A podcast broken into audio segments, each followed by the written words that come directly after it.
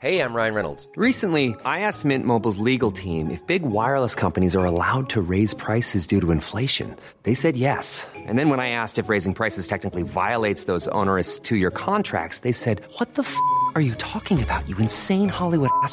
So to recap, we're cutting the price of Mint Unlimited from $30 a month to just $15 a month. Give it a try at mintmobile.com slash switch. $45 upfront for three months plus taxes and fees. Promo rate for new customers for limited time. Unlimited more than 40 gigabytes per month. Slows. Full terms at mintmobile.com. Bonjour. Bonjour. On est avec Mario de Muraille, prolifique auteur jeunesse qui compte plus de 80 titres. Des contes, des feuilletons, des nouvelles, des essais, des récits et surtout des romans. Des romans d'amour, des romans d'aventure, policiers et fantastiques. Comment est-ce que vous avez commencé à écrire? Du plus loin que me souvienne, voilà, j'avais 12 ans. Mais c'était pour ma petite sœur qu'on avait 8. Donc euh, j'ai commencé en, en, inventant une formule de magazine pour la jeunesse. J'avais marqué que c'était pour les enfants de 8 à 12 ans. Donc moi j'avais 12 ans. Euh, je faisais même le courrier des lecteurs, j'avais tout prévu. Il y avait le coin des blagues, il y avait un, euh, un feuilleton à suite, les décomptes pour enfants. Enfin, c'était très varié. J'avais déjà le souci de, de varier et d'avoir euh, vraiment en tête une cible. Voilà. Donc je faisais de la littérature jeunesse. Je ne le savais pas vraiment, mais voilà, ça en était. Et ça a tout de suite été un plaisir? Personne m'a demandé de le faire, j'ai pas été obligée, j'ai pas été récompensée, je l'ai pas montré à la maîtresse. Donc euh, je pense que juste j'en avais envie. Et c'est toujours ça en fait, juste j'en ai envie. C'est pour ça que des fois j'écris pas, parce que j'en ai pas envie. Et donc après, si vous avez continué et que vous êtes passé à l'écriture de formats plus longs de romans, c'était l'envie aussi qui a une envie différente peut-être? Alors, entre les 12 ans et le fait d'être publié, euh, je précise généralement que c'est passé un certain temps, ça c'est pour faire patienter euh, les ados. Euh, oui, j'ai eu un premier roman à 30 ans. Alors, comme, euh, bon, quand je vais dans les classes primaires, je leur dis alors, ça fait combien de temps pour la patience? Et ils me font ça mentalement, très très fort. Voilà, donc effectivement, j'ai tout un chemin entre les deux. J'ai fait des études, j'ai fait un gamin, je j'ai appris des choses, euh, mais je me suis décidée euh, vraiment publier euh, assez tardivement en fait. Avant d'avoir ce premier roman, j'ai écrit pour la presse sentimentale. Ça a été ma première école. Voilà, j'avais 23-24 ans et c'était pour les éditions mondiales. Alors certes, moins progressiste peut-être que mademoiselle.com. Donc on me disait que j'avais pas le droit au divorce, j'avais pas le droit à, à, aller faire coucher, pas de sexe. Euh, et bon, ça devait se terminer toujours bien. Et au démarrage, c'était généralement le médecin et l'infirmière, le patron, la secrétaire, etc. Vous voyez le, calibrage. Mais petit à petit, j'ai introduit une certaine subversion euh, sous la forme d'humour, en fait. Voilà, donc j'ai essayé de détourner un peu les, les, codes. En fait, je me suis beaucoup amusée, je crois.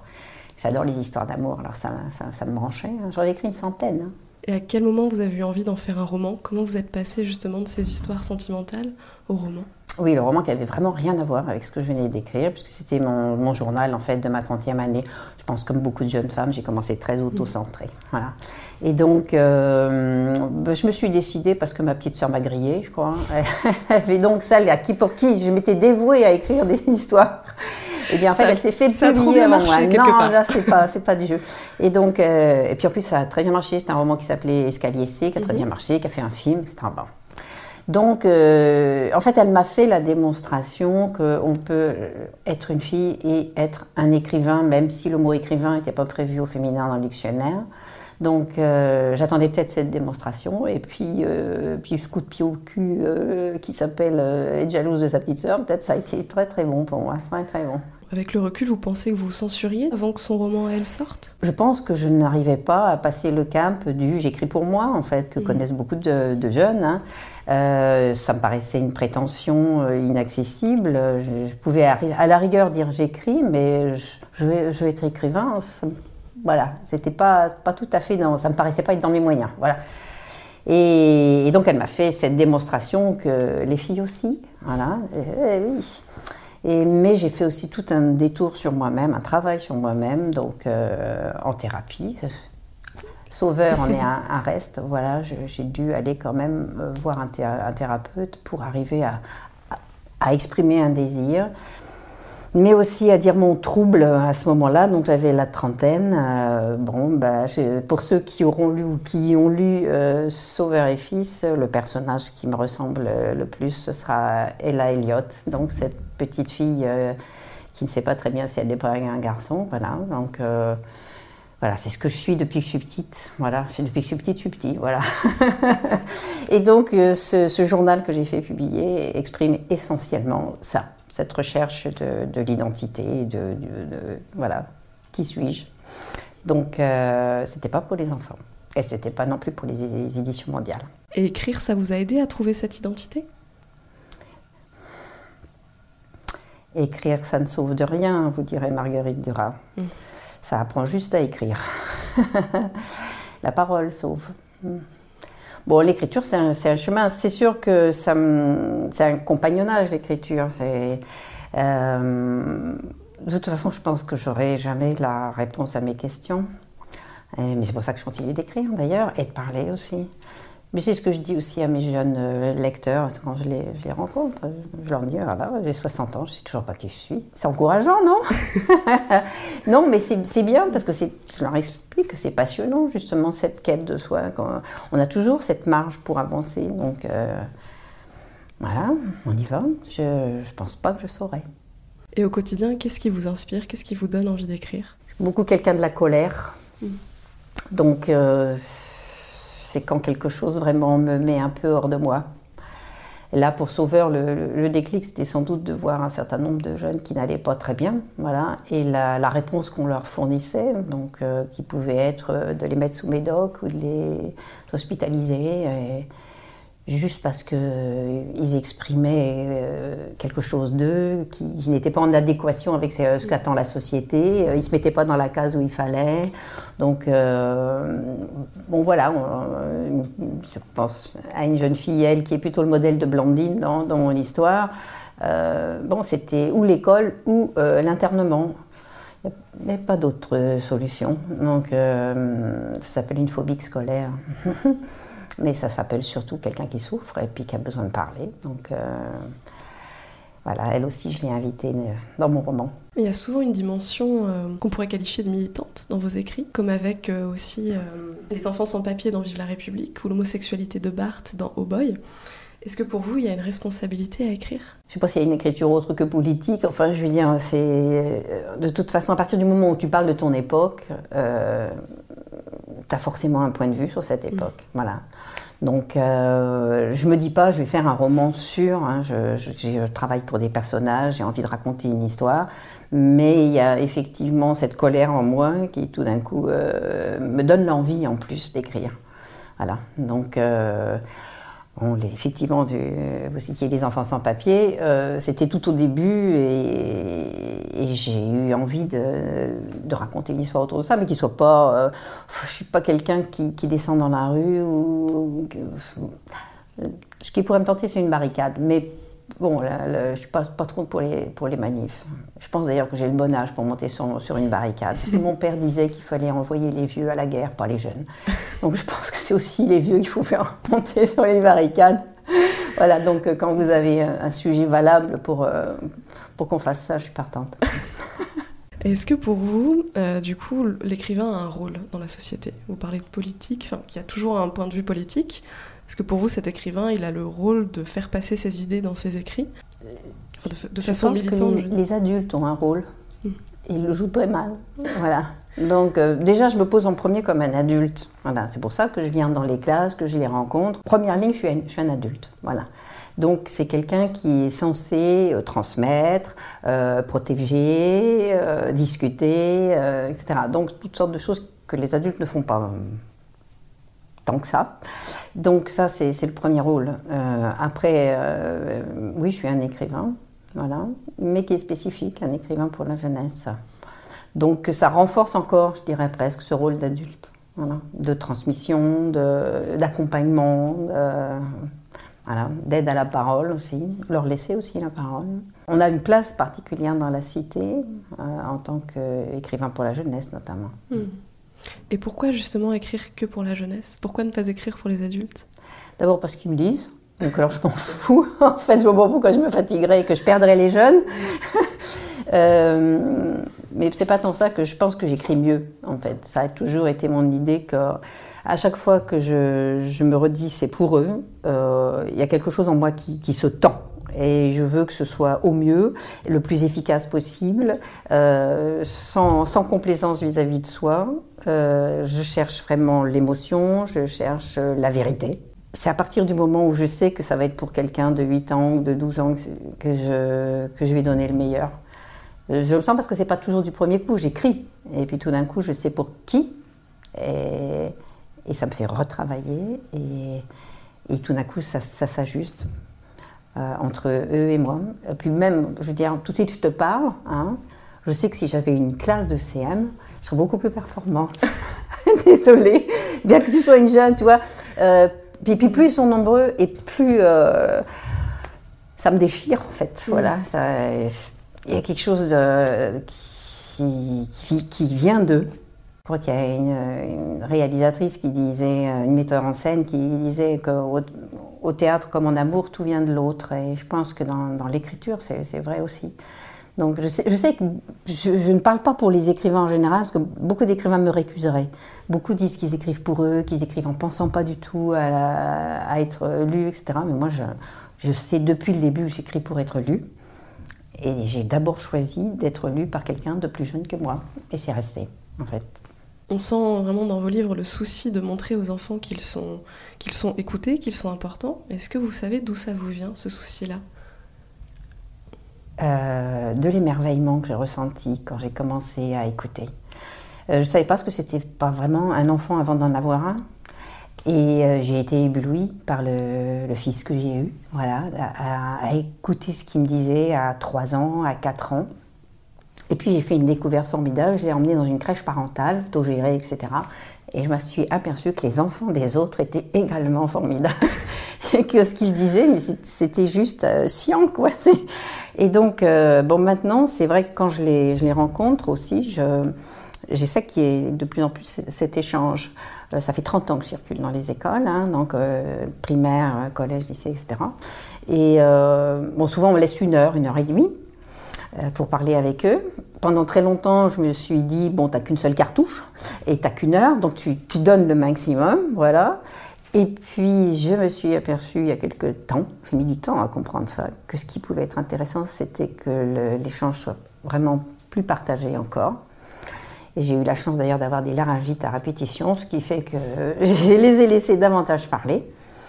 Et ça m'enrichit et ça va certainement entrer aussi dans ce que, dans ce que j'écris. Ces derniers temps, j'ai tendance à leur poser des, des, questions pour savoir un petit peu voilà, où ils en sont, sur ce que c'est que la famille, ce que c'est que le bonheur. Les, on en parle beaucoup, ça, ça se vend beaucoup, ce que c'est que l'amour.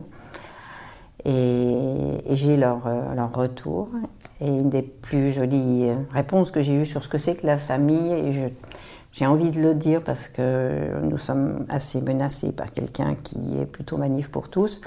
Donc, euh, j'ai demandé à des CM, donc 9-10 ans, je leur ai demandé euh, c'est quoi pour vous la famille? Et un petit garçon qui m'a répondu c'est des gens qui vous écoutent. Alors là, il n'était pas question de savoir si c'était monoparental, recomposé, décomposé, de papa, de maman, de papa, de maman. C'est très ouvert comme définition. Et c'est la vérité, c'est ça. Voilà, c'est des gens qui vous écoutent. Et ce qu'on retrouve aussi chez vos personnages enfants, c'est toujours une formidable ouverture d'esprit et de capacité oui. à accepter les choses et mmh. comme elles sont, sans préjugés, sans se poser de questions euh, politisées quelque part. Oui. Mmh. En fait, c'est dans les écoles primaires que je me sens le plus libre de parler. Donc, euh, on peut tout dire. C'est ces rencontres-là qui vous donnent envie d'écrire? Non, c'est ces rencontres-là qui me disent pourquoi je continue d'écrire. Bon, c'est fatigant, hein, je, je, vais d'un bout à l'autre de la France. Euh, là, je vais partir en Russie, bientôt à New York. Je les vois dans le monde entier aussi, et puis dans tous les coins. Ça peut être. C'est parfois plus compliqué d'aller dans un coin de France que d'aller en Russie. Hein, c'est des fois très difficile. Euh, mais je sais que ça me manquerait terriblement si peut-être un jour je pourrais plus. Alors il y aura Skype, hein. je me rassure comme ça. Mais c'est pas la même chose. Mais bon, Hmm. c'est quand même un contact. Je le fais aussi des fois par Skype parce que je peux plus. euh, voilà, je peux pas, j'ai pas le temps ou c'est eux. Bon voilà, ça coûte cher, donc euh, voilà, notre bilan carbone sera meilleur. Voilà, on fait par Skype. Bon.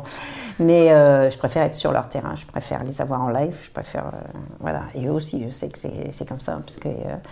C'est quand même pas la même chose que de pouvoir euh, s'agenouiller devant eux ou poser la main sur eux. Ou... Parce que là, je me recharge complètement. En fait, il y a une énergie formidable qui vient. Je suis lessivée, rincée à la fin des trucs. Mais je sais que je me suis en même temps chargée voilà, de quelque chose de, de positif. voilà. Et qui me dit, effectivement, c'est pas que ça va me donner euh, véritablement envie d'écrire, mais ça, ça me dit pour qui. Et comme je veux, j'écris pour être lu, c'est fondamental de savoir pour qui. Et cette liberté-là des enfants, à votre sens, c'est ce qu'il manque aux adultes? Alors, je ne vais pas être négative du tout. On ne va pas désespérer des adultes parce qu'en fait, c'est quand même des enfants qui ont grandi. Donc, euh, on, on peut ne pas désespérer d'eux. Je pense que c'est ce que je cherche en eux aussi hein, et que j'arrive parfois à atteindre aussi. Je pense que c'est aussi pour ça qu'il y en a qui continuent de me lire ou qui me découvrent et qui s'aperçoivent. Euh, c'est un monsieur qui m'écrivait ça, qu'il avait retrouvé une naïveté qu'il ne croyait plus en lui. Voilà. Donc, euh, Bon, je, pense que je peux m'adresser au meilleur d'un adulte. Donc oui, cette, naïveté, ce, regard toujours neuf, on peut, le, réactiver. De toute façon, euh, moi, si je le fais, si je suis toujours avec les enfants, je pense que c'est pour, pour garder cette nouveauté, en fait. Euh, pas pour jouer à, à l'éternellement jeune, j'en ai rien à cirer, mais c'est le regard qui est posé sur le monde qui est toujours jeune quand on, on se remet à hauteur d'un enfant. Alors justement, chez Mademoiselle, vous avez pu le voir tout à l'heure quand on est passé dans la rédaction, on est beaucoup de fans, donc à vous avoir découverte quand on était euh, enfant, mais à vous lire encore aujourd'hui, à lire vos nouveaux romans avec toujours le même plaisir. Et à votre avis, qu'est-ce qui fait euh, l'universalité de votre propos? Si vous pouviez me l'expliquer. J'en sais rien parce qu'en fait, euh, je ne le fais pas dans un, dans un esprit de dire j'écris pour euh, le maximum de gens ou pour qu'on continue de me lire même quand on est grand. J'écris pas pour tout ça. J'écris pour des personnages d'abord. Euh, et je garde en moi un lecteur, soit enfant, puisque j'écris pour les plus jeunes, soit ado. Et c'est vraiment mon cœur de cible. Mais il faut croire que euh, l'adolescence est relativement. Enfin, c'est quelque chose d'universel. J'ai pu aller dans des pays euh, les plus exotiques et finalement, je l'ai, je l'ai trouvé proche de, de ce cliché. Enfin, je suis allée en Guyane. Il y a quelque chose d'universel dans l'adolescence, peut-être, et dans l'enfance. C'est peut-être ce qui fait l'universalité du propos, enfin, d'une certaine manière. Et c'est quoi, vous diriez, cette chose universelle? ce que Hannah Arendt appelait les nouveaux. Vous êtes les nouveaux, intarissablement les nouveaux. Et c'est le regard posé sur la condition humaine. Je dis souvent que les, les trois ans, ils posent les grandes questions métaphysiques. Et je pense que les, les adolescents sont l'incarnation du tourment de la condition humaine. Euh, donc c'est vraiment des, peut-être avec le, le- le- le très vieil âge, c'est peut-être les, moments fondateurs finalement. Les, les autres, ils s'occupent. On voit que vos personnages euh, jeunes se confrontaient à des problèmes très difficiles de la, de la vie. On a le décès de parents, la maladie ou le suicide. Est-ce que c'est dans un souci pédagogique? Est-ce que c'est pour, par exemple, pallier des tabous qu'il peut y avoir dans la société? On dit toujours qu'il arrive des choses extraordinaires dans le métier, mais non, c'est la, vie tout à fait ordinaire en réalité. Si on discute avec les gens, je veux dire, parfois je raconte ma vie aux enfants, ils me, me demandent mais comment tu as fait pour supporter tout ça? Mais en fait, je n'ai rien supporté du tout. Je veux dire, perdre ses parents, avoir été malade, être passé assez près de la mort, euh, enfin toutes ces choses-là, ça, arrive sur un chemin de vie, ça va, ça va, ça va t'arriver, ça s'est arrivé, ça, arrive. Enfin, je- ça n'a rien d'exceptionnel ce que je raconte.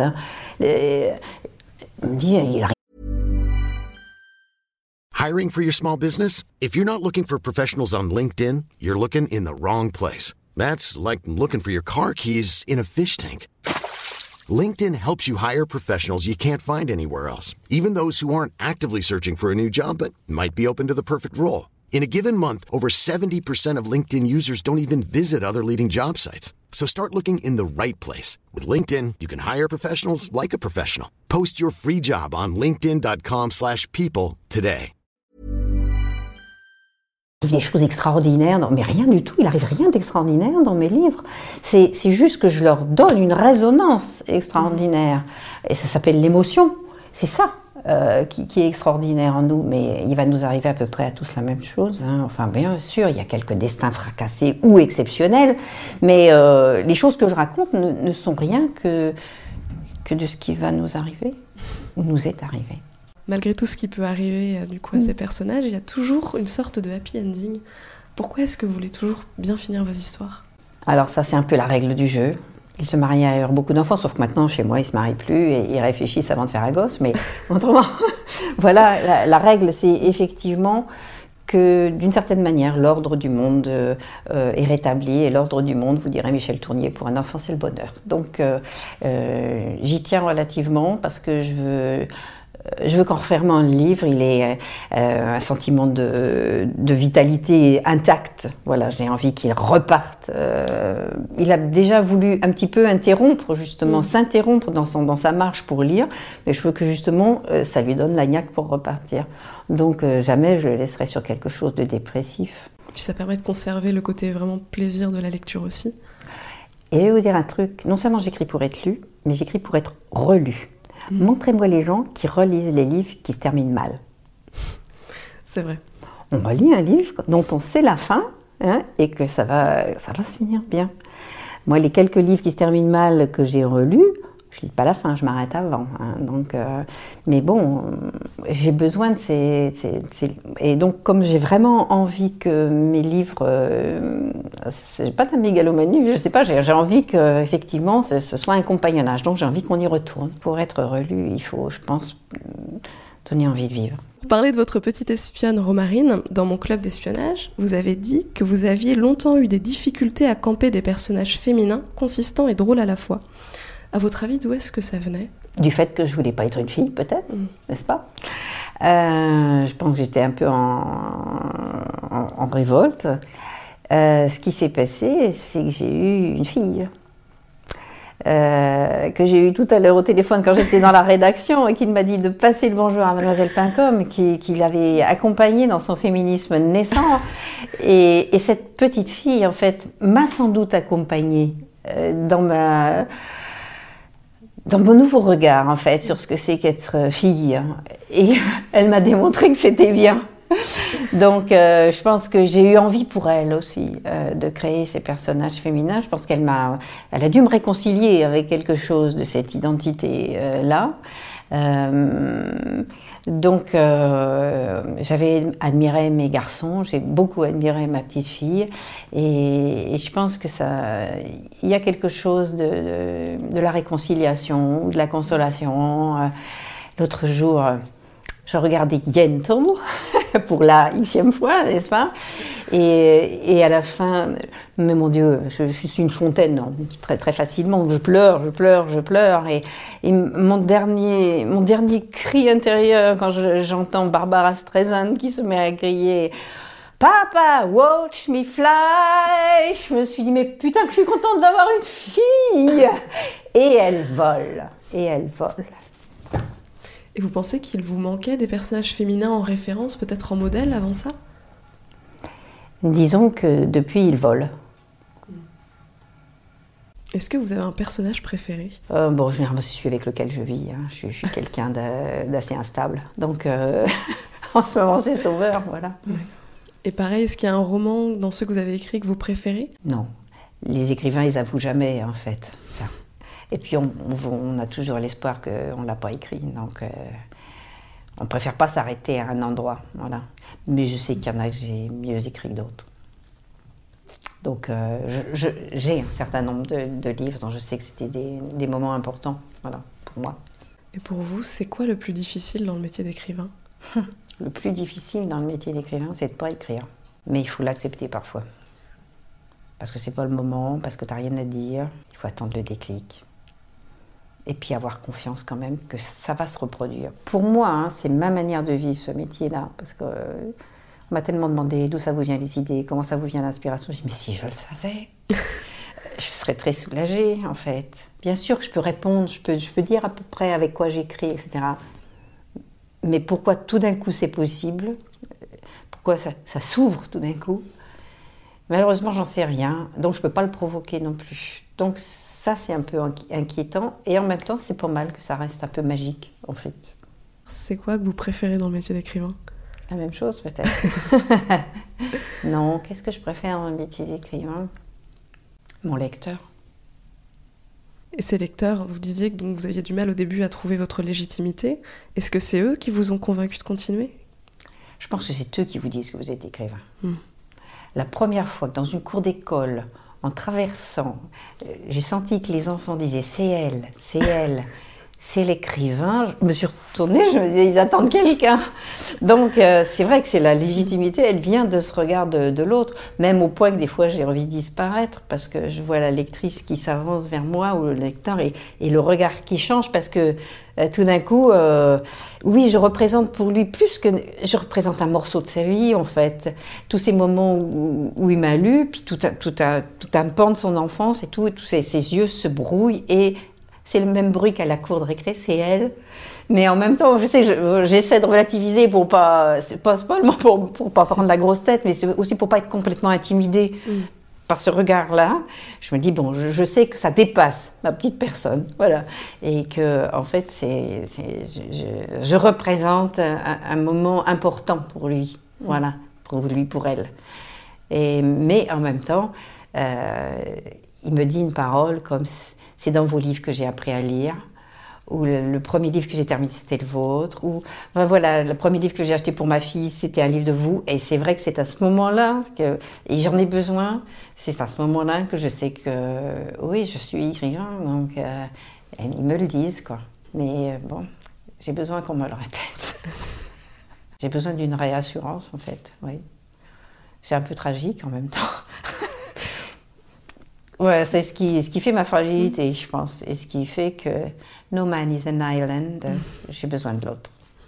C'est peut-être ce qui fait aussi que vos livres sont toujours très près du quotidien des jeunes, des enfants, au fil du, du passage des années. Vous réussissez toujours à rester près d'eux. C'est peut-être ce doute-là aussi qui vous amène à. Oui, oui parce que je, je, continue d'aller vers eux. oui, je pense que c'est ça fait sans doute le, fait que mes, livres restent nouveaux, même s'ils sont. Parfois, ils ont 20 ans d'âge, 25 ans, 30 ans. Alors, vous écrivez aussi bien des romans de la vie quotidienne que des romans fantastiques, des romans d'amour, des romans historiques aussi. Est-ce qu'il y a un genre que vous préférez?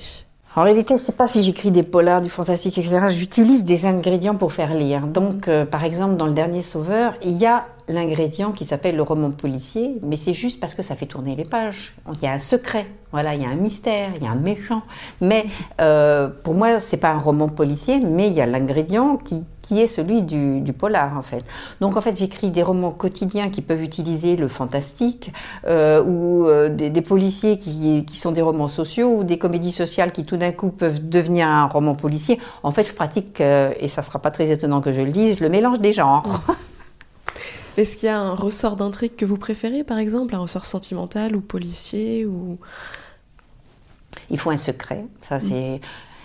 Je pense qu'un lecteur, il a envie d'arracher un secret à un livre. Ça fait des fois qu'on regarde à la fin, mais bon, c'est pas bien de faire ça. et, donc, euh, il faut qu'il y ait un secret. Il faut. Euh, c'est Darwin qui le disait, il faut une histoire d'amour et que ça finisse bien. Hein. Darwin, oui, oui, il en avait besoin. Et si la femme est jolie, c'est tant mieux. Donc, euh, il avait des goûts assez basiques de lecteur. et donc, voilà, il disait qu'il faudrait une loi contre les romans qui se terminent mal.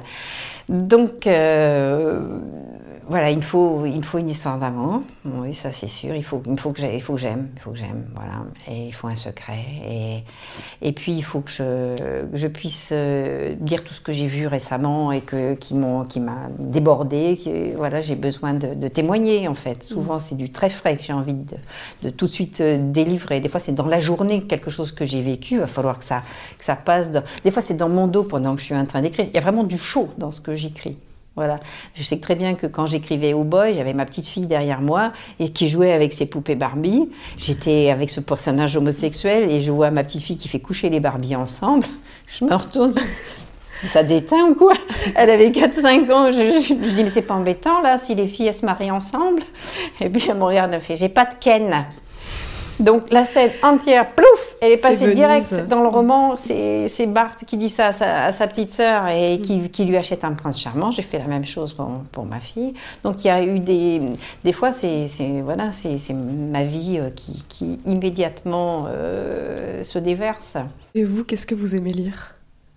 Qu'est-ce que j'aime lire? C'est euh, par période. hein. En ce moment, j'ai lu beaucoup de choses que, bon, euh, sont pas vraiment de la littérature de jeunesse, mieux vivre avec un schizophrène, euh, enfin, euh, sommes-nous tous des malades mentaux, des choses comme ça. Donc j'ai une littérature assez robuste, on va dire. Bon, bah, pour me, me détendre, je lis euh, beaucoup de BD, en fait. Euh, je suis une grosse lectrice BD également. Je, je- j'ai des périodes où je lis que des pièces de théâtre, mais c'est des lectures entre le plaisir et le, et le- le professionnel, puisque là, j'ai fait un livre sur le théâtre, donc j'ai relu toutes mes pièces de théâtre à ce moment-là, mais avec beaucoup de bonheur. Je suis quelqu'un de la presse aussi, je lis énormément de presse. Donc, euh, euh, je découpe, je collectionne, je fais des petits dossiers, c'est un peu maniaque, je suis assez archiviste. Donc, euh, tous les jours, là, là, plusieurs, plusieurs journaux. Est-ce que c'est dans un souci de témoignage aussi, de recevoir des témoignages que peut-être vous allez pouvoir retransmettre à votre tour? La presse? La presse et, et bon, les autres types d'écrits aussi, finalement. Oui, mais j'ai besoin de. Puis tous les essais, enfin, toutes les choses euh, très contemporaines. euh, c'est parfois parce que je, je- il me semble flairer, dé- dépister des choses, comme je suis sur le terrain aussi. Et en fait, je vais chercher un peu des gens qui, qui peut-être me conforteront là-dedans. Quand, quand je sens que ça commence à émerger dans des gros titres, c'est qu'on est dans- en face d'un vrai problème de société. Euh, et donc le mal-être, par exemple, de des, jeunes, ou, le, ou euh, le- la, la- la dépression des tout petits, ou euh, le- bon, la, la douleur scolaire, en fait, toutes ces choses-là. Quand ça commence à faire des, des- des- des- des gros titres dans des, dans des magazines pas spécialisés, dans la presse générale, que, que ça affleure dans, sur, sur Internet, etc. quand tout ça, voilà, je me dis, oui, j'avais bien, j'avais bien touché quelque chose qui est en train de se, de se matérialiser puis de devenir un, un vrai sujet, quoi. Et des fois, le, le vrai sujet, il- je l'ai déjà entamé, je suis déjà en train d'écrire et, et je m'aperçois que là, euh, je, je reçois de plus en plus de, de matériaux parce qu'en fait, euh, effectivement, ce que j'avais observé, euh, c'est en train de monter en puissance d'une certaine façon. Alors, vous avez raconté que quand vous étiez jeune, vous aviez beaucoup été touché par Charles Dickens, tous ses écrits. Ouais. Et qu'est-ce qui en particulier vous a, vous a parlé et vous a marqué? J'avais 16-17 ans, donc euh, ben, jusque-là, j'avais lu des, des romans qui se terminaient mal, et c'est vrai que ça s'appelle les classiques français. Et donc euh, là, dans la bibliothèque de papa, que personne ne m'avait conseillé, j'ai vu euh, deux livres, donc de, de monsieur, je ne savais pas qui c'était, Dickens, et, et bon, je n'avais pas particulièrement d'occupation, enfin, j'étais assez euh, solitaire, et puis en plus, euh, bon, on n'était pas suroccupé, n'est-ce pas, je me suis vraiment bien chier. Et donc, euh, je me suis assise, j'ai ouvert, j'ai rien compris, j'ai même pas compris le titre, hein. c'était les papiers posthumes du Pickwick Club, va-t'en voir ce que ça veut dire. Mais ça m'a pas découragée, bon, voilà, donc j'ai lu, je suis entrée dans celui-là, puis après, bon, bah, j'ai commencé à rire, un truc qu'on m'avait caché. On peut rire quand on lit un roman. Donc il y a des romans rigolos. Et puis ça finissait bien, puis il y avait des histoires d'amour. Dansé comme, comme disent les gosses, il n'y en a pas un autre du même. Donc euh, ben, il y en avait qu'un deuxième, plus gros. Alors là je me suis dit, ah, c'est le vrai roman feuilleton, rebondissement. euh. Et, pareil, je suis tombée vraiment amoureuse d'un des personnages, Eugene, et je dormais avec le livre. Je l'ai lu et relu, je l'ai emmené avec moi partout. Voilà, c'est la première. euh, je pense que je me suis vraiment entraînée à, être amoureuse dans, ce livre-là. Et, et après, bah, j'ai cherché tout, Dickens. Puis après, je me suis dit, mais c'est qui ce mec Et donc, j'ai découvert qui il était. Sa vie est un roman, c'est un personnage for- formidable. Et après, je me suis dit, qu'est-ce que c'est que cette époque? Et c'est l'époque victorienne, et c'est fantastique, etc., etc. Donc voilà, ça m'a progressivement ouvert tout un, tout un monde. Euh, qui n'était pas du tout euh, la littérature qu'on me proposait à l'école, que j'ai aimé aussi, mais c'était pas du tout la même. Quoi. Et j'ai eu beaucoup de mal à la partager parce qu'on me disait toujours, ce que j'avais remarqué, il est anglais, oui. Donc euh, je pouvais pas en faire des exposés, je pouvais pas en faire une thèse, je pouvais pas le, le truc qu'on me renvoyait toujours dans les dents, c'est il est anglais, oui, certes. Donc je le gardais pour moi.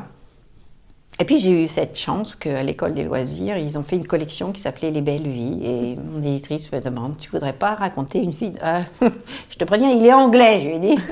Et pour une fois, ça gênait pas. Donc voilà, j'ai pu raconter, enfin, commencer à rendre un peu à Dickens ce qu'il m'avait donné. Donc en fait, c'est un peu de la reconnaissance. hein. Donc j'ai écrit ça à ma manière, j'ai écrit sa biographie pour, pour la jeunesse, en montrant que c'est véritablement un, un roman. Voilà. Et puis, euh, et puis j'ai écrit Miss Charity, qui est un roman victorien. Et puis j'ai adapté pour le jeune public De Grandes Espérances, qui est un roman dickensien- de Dickens. Donc voilà, je pense que j'ai à peu près euh, payé ma dette, on va dire, à Dickens. Pour finir, qu'est-ce que vous conseilleriez à nos lectrices qui ont envie d'écrire, mais qui ne savent pas comment s'y prendre? Ça, on me le demande des fois. hein. On me dit, euh, j'ai envie d'écrire. Je dis, euh, généralement, je me penche vers la personne, je la regarde bien dans les yeux, je vais, je vais dire quelque chose. Je vais te dire, écris. Tu as ma permission. Il n'y a pas d'autre secret en réalité que de se donner cette permission. Euh, bon, c'est pas en fait c'est pas moi qui vais te la donner, c'est toi-même. Donc, euh, si vraiment tu en as envie, mais te pose pas de questions surtout. Te demande pas si tu vas terminer le livre, te demande pas si ça va plaire, tu demandes pas si c'est un métier, mais te pose pas toutes ces questions-là. Tu as envie d'écrire. Si c'est vrai, écris.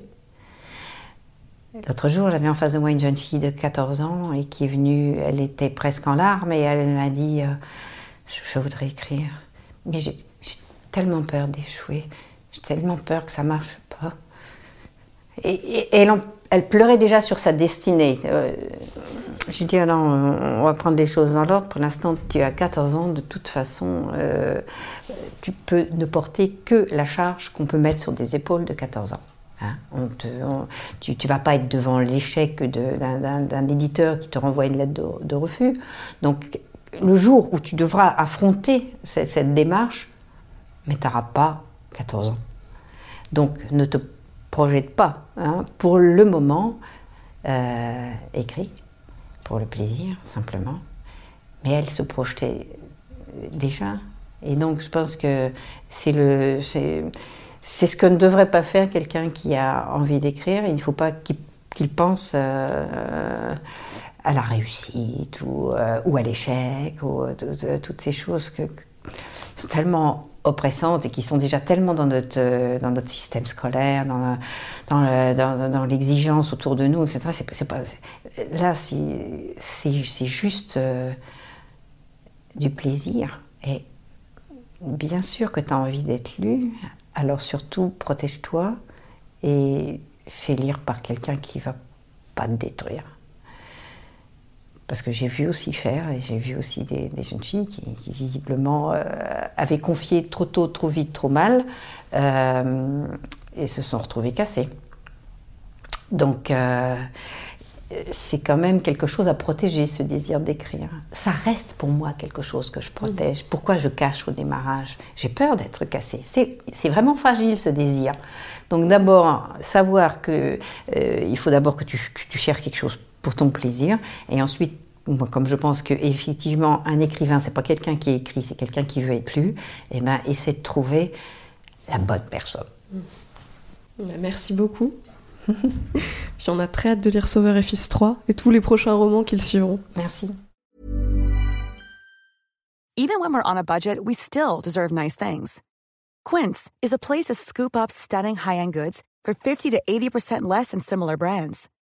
They have buttery soft cashmere sweaters starting at $50, luxurious Italian leather bags, and so much more. Plus, Quince only works with factories that use safe, ethical, and responsible manufacturing. Get the high-end goods you'll love without the high price tag with Quince. Go to quince.com slash style for free shipping and 365-day returns.